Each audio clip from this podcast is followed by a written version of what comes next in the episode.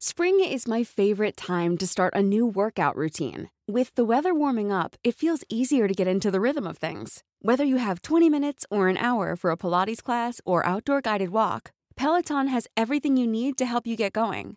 Get a head start on summer with Peloton at onepeloton.com. Periodismo en riesgo. Una aproximación a las amenazas que nublan el quehacer informativo. Presentado por la Sociedad Interamericana de Prensa. Una producción de la Organización Editorial Mexicana.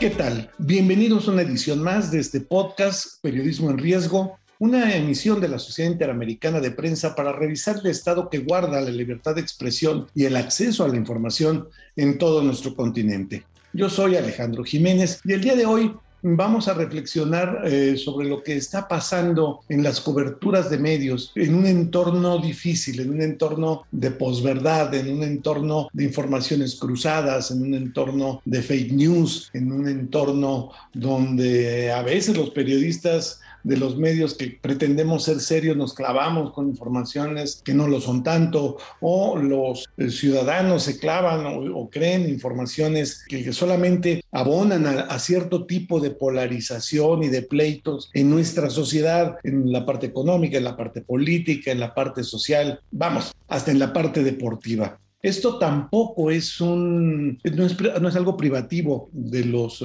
eh, medios de comunicación eh, mexicanos o, de los medios de comunicación americanos. En, los Estados Unidos también lo encontramos, en Europa. Y, hay un ejército, yo diría, de académicos de la comunicación que están buscando cómo poder eh, desentrañar y cómo poder tener nuevas narrativas que lejos de polarizar y dividirnos nos unan. Uno de estos académicos a los que nosotros respetamos mucho aquí en la Sociedad Interamericana de Prensa es Manuel Alejandro Guerrero, doctor en comunicación que recientemente dejó en la dirección de comunicación de la Universidad Iberoamericana de México y estará encabezando un proyecto que ya nos contará eh, justamente para eso, para tratar de encontrarle, eh, según yo, a ver si lo estoy definiendo bien, la cuadratura del círculo y cómo podemos los académicos, los periodistas, poder tener una oferta periodística informativa mucho más propositiva de la que solemos ser y mucho menos polarizante y mucho menos divisiva de nuestras sociedades. Bueno, Alejandro, ¿cómo estás? te agradecemos estos minutos que tomas para platicar con nosotros y cuéntanos si por ahí va el proyecto o cómo podemos tener tips nosotros, los periodistas, los que hacemos todos los días medios de comunicación, como para que no ayudemos a hacer más grandes los hoyos y las divisiones en nuestras sociedades. ¿Qué tal Alejandro? Eh, ¿Cómo estás? Muy buenas tardes. Pues yo agradecido contigo y con tu equipo por permitirme la oportunidad de pues de intercambiar algunas reflexiones efectivamente sobre un proyecto de investigación que voy a, que voy a llevar a cabo en la American University de Washington, D.C., eh, encabezando un proyecto que pues, se desarrolla con otros eh, siete, ocho países, eh, tanto de América Latina, Europa, Estados Unidos mismo, Canadá, en relación precisamente con la pregunta, ¿es posible generar narrativas que nos ayuden a reducir la polarización? ¿No? ¿Es, es posible generar narrativas que nos ayuden a tender puentes hacia un entendimiento en temas que son sensibles e incluso controversiales, pues esta es, digamos, la inquietud que me mueve y que pues se lleva a que en conjunto con colegas de otras universidades como la Michigan State University de Estados Unidos,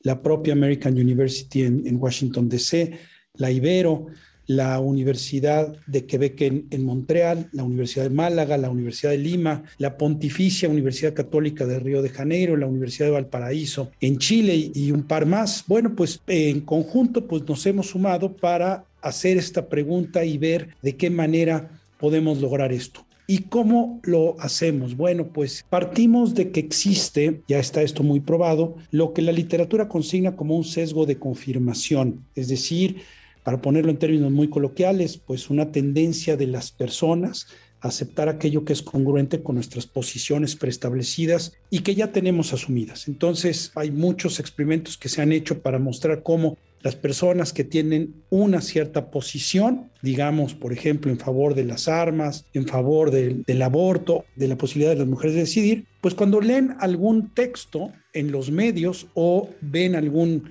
contenido mediático, terminan ellos reforzando estas posiciones iniciales y descartando de entrada las otras. Esto se ha probado con textos, digamos, este, tanto textos de tipo académico como textos en términos de reportajes o trabajos que presentan datos, ¿no? Entonces lo que queremos ver es si esta forma de narrar también afecta no solo las opiniones, es decir, que nos refuerce posiciones eh, previas, sino también si afecta nuestras actitudes en relación con personas que piensan cosas completamente diferentes a nosotros. Si, si podemos nosotros trabajar, convivir, colaborar, tolerar, validar a personas que tengan ideas completamente distintas a nosotros. Y por otro lado, también queremos probar narrativas diferentes, narrativas más empáticas, narrativas más emocionales, en función de estos mismos temas que promuevan la empatía precisamente para ver si personas que tienen estos sesgos de confirmación de entrada son capaces de modificar no solo sus actitudes, sino también sus opiniones en función de esto. Y a partir de ahí, ¿qué queremos hacer? Lo que queremos hacer es eh, tratar de encontrar pues algunos eh, tips o algunas ideas que nos permitan trabajar estrechamente con medios de comunicación generadores de información, periódicos, eh, blogs informativos, sitios de noticias, en fin,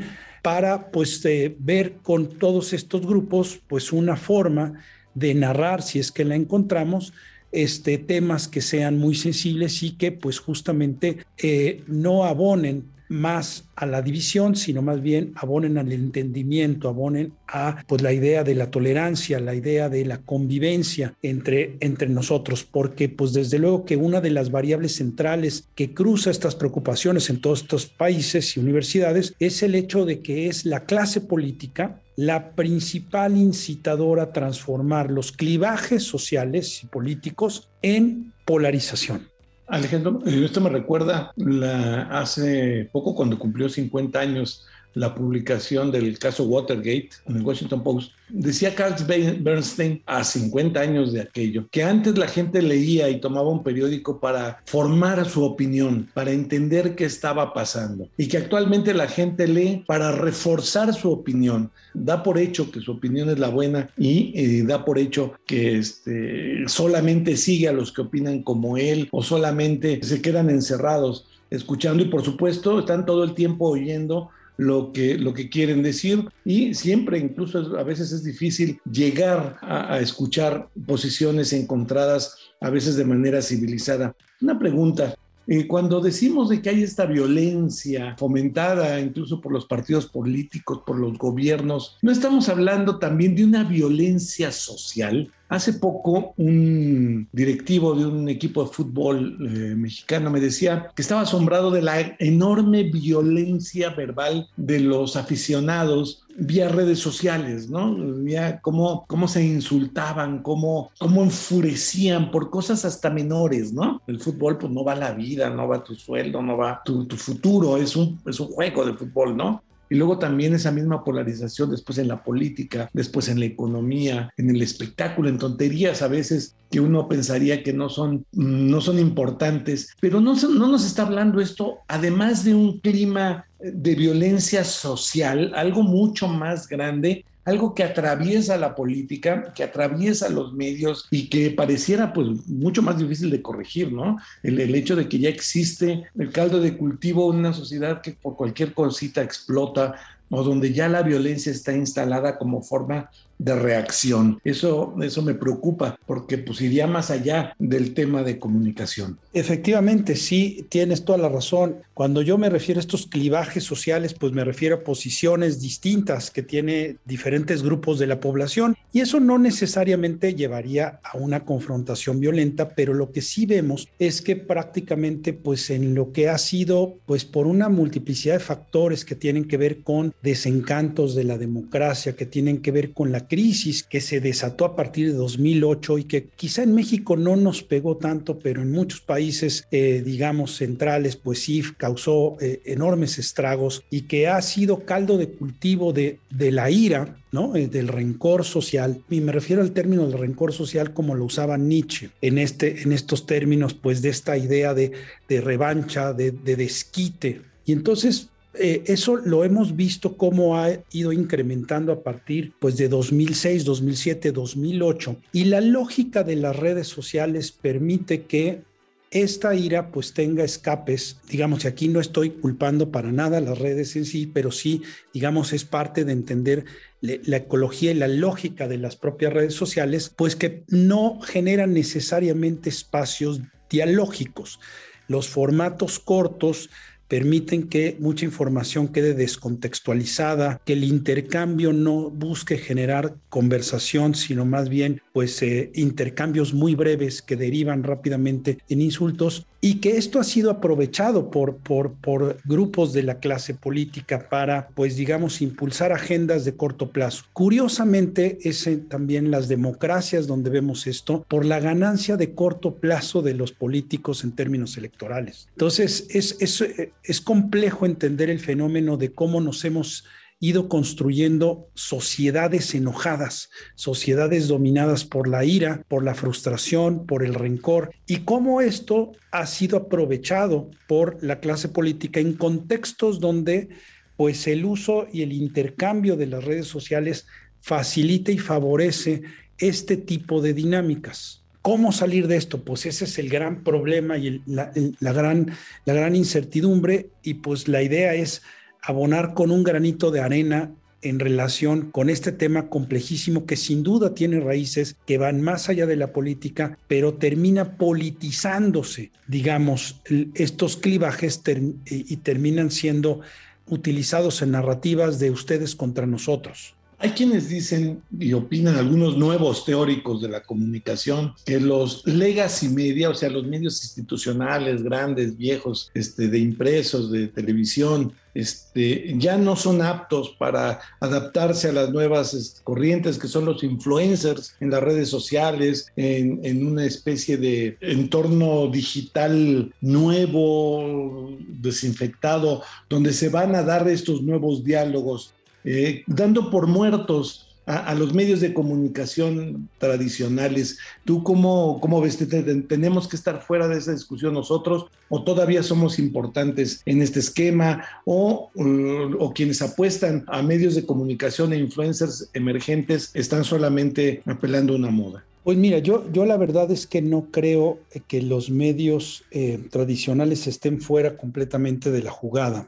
Vemos, por ejemplo, que en determinados nichos, la televisión, por ejemplo, sigue siendo este caso de los deportes, ¿no? Por poner un caso, pues allí la televisión sigue siendo la gran referencia, ¿no? Todo el mundo está viendo el partido de fútbol o este, la pelea de box o lo que sea, el campeonato, las Olimpiadas en la televisión. Yo creo que también, si uno se fija, han surgido estos influencers y estos grupos más bien como, como agregadores de información que no pagan por la generación de la misma, es decir, no, no tienen una planta editorial, no contratan reporteros, no, no, no curan la información, y pues a partir de lo que otros medios generan, medios tradicionales, van armando esto. Pero las referencias, si uno ve, por ejemplo, Twitter o ve, o ve eh, Facebook o, o cualquier, casi cualquier red social, cuando uno empieza a buscar información, hay referencias necesariamente a los trabajos que hacen los medios tradicionales. Entonces yo no los veo fuera de la jugada, sino los veo como parte, digamos, ya metidos en,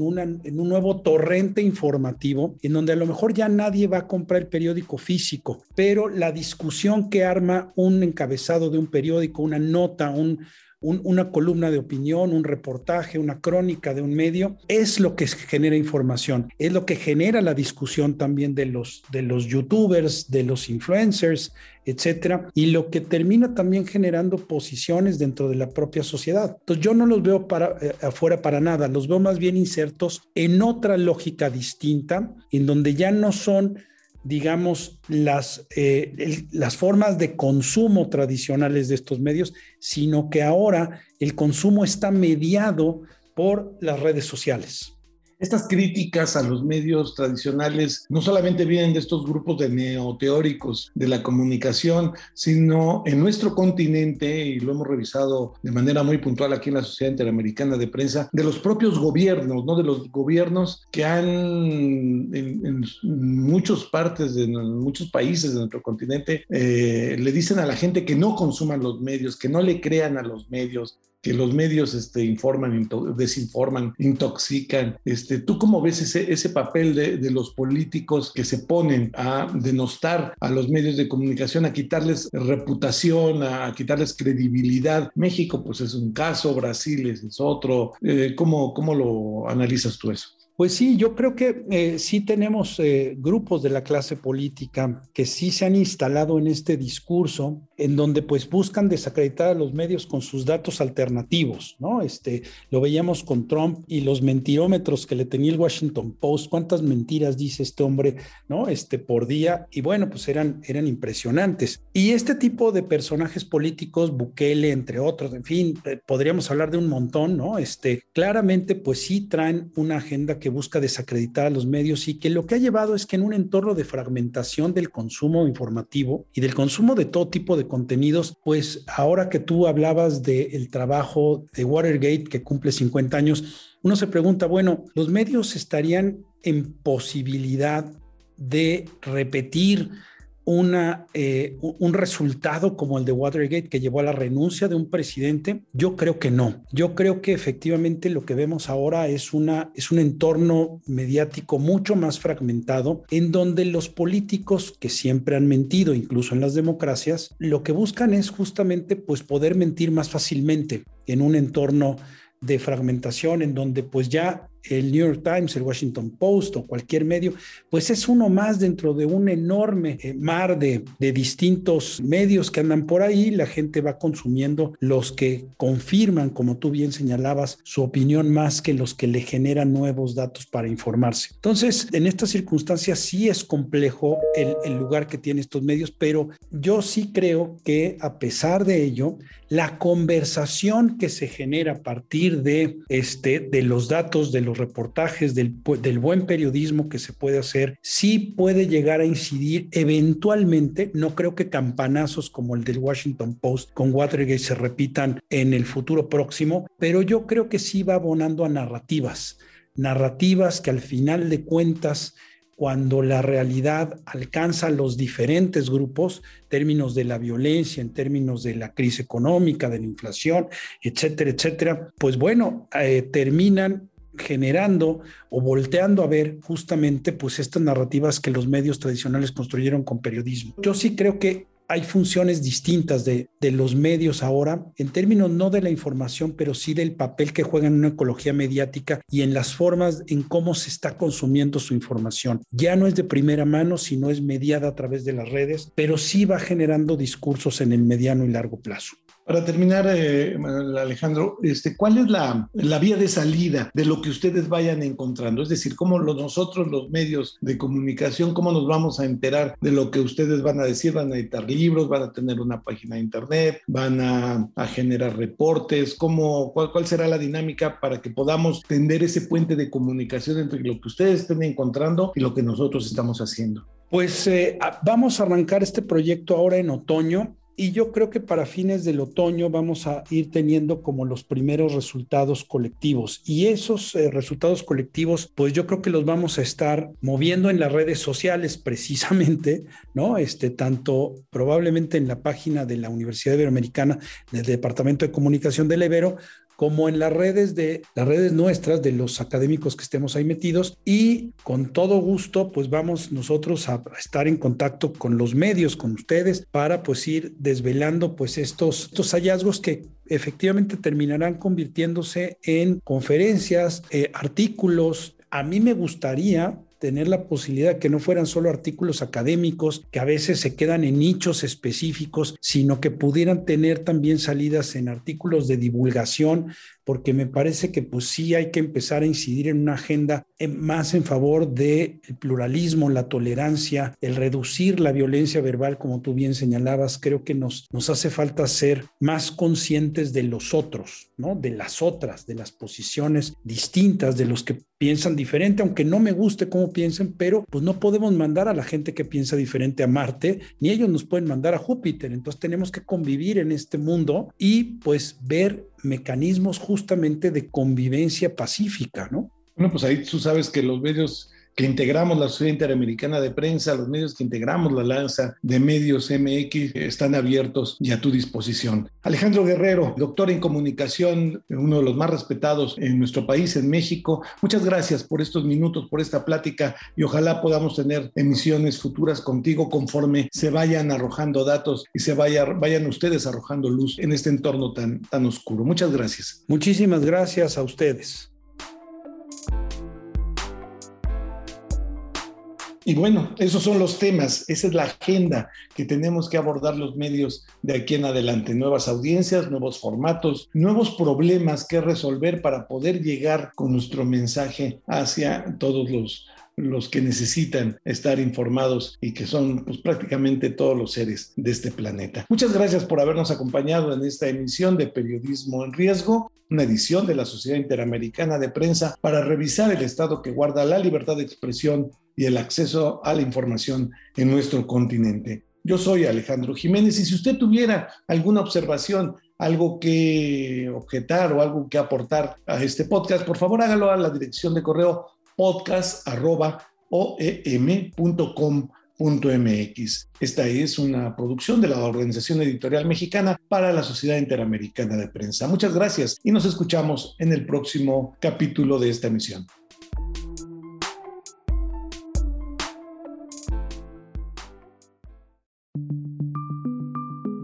Esta es una producción de la Organización Editorial Mexicana.